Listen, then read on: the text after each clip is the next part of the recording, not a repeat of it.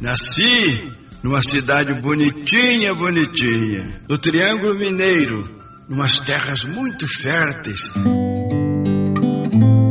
Sacramento, Minas Gerais, uma cidadezinha tranquila, à beira do rio Borá, com 30 mil habitantes e bonitas paisagens. Foi exatamente nesse pedacinho do Brasil que nasceria em 22 de setembro de 1899, virada do século, um grande missionário do Reino de Deus, Padre Vitor Coelho de Almeida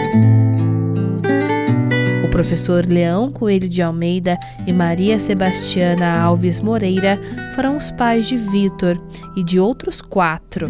Vitor, um menino sapeca que passou por grandes tribulações na infância com a perda da mãe, como destaca Maria Helena de Jesus, professora da cidade de Sacramento. Ele perdeu a mãe, a dona Maria Sebastiana, aos oito anos, vítima de tuberculose, uma doença que o acometeu depois de, por duas vezes e ele acabou sendo curado, graças a Deus. Ainda a gente sabe que, que quando ele era criança, o pai dele, o professor Leão, é, o deixou aos cuidados da avó, mas ele era o que a gente chama aqui de moleque do Borá.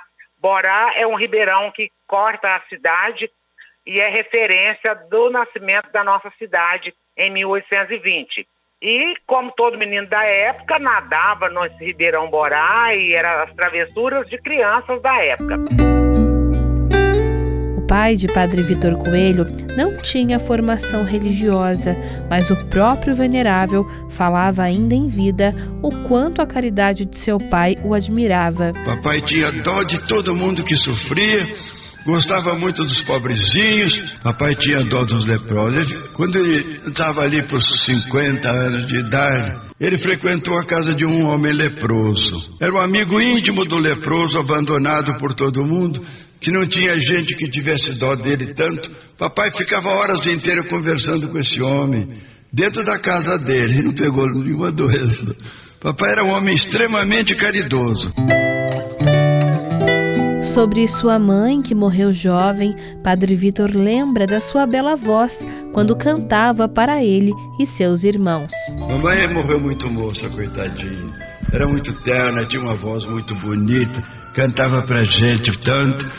Mamãe so sofreu muito, morreu cedo, não aguentou o peso da vida, porque a saúde não era talvez tão boa.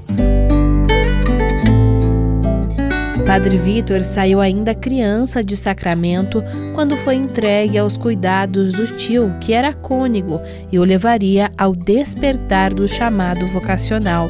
Maria Helena afirma que Padre Vitor estará eternamente enraizado na história e formação da cidade de Sacramento. A vivência e a convivência dele em Sacramento foi muito pequena, mas a obra dele ela permanece viva aqui até os, dias atuais e vão continuar para sempre. O chamado da vocação de Padre Vitor é o que você confere no episódio de amanhã. Rafael Oliveira para a Rede Aparecida de Rádio.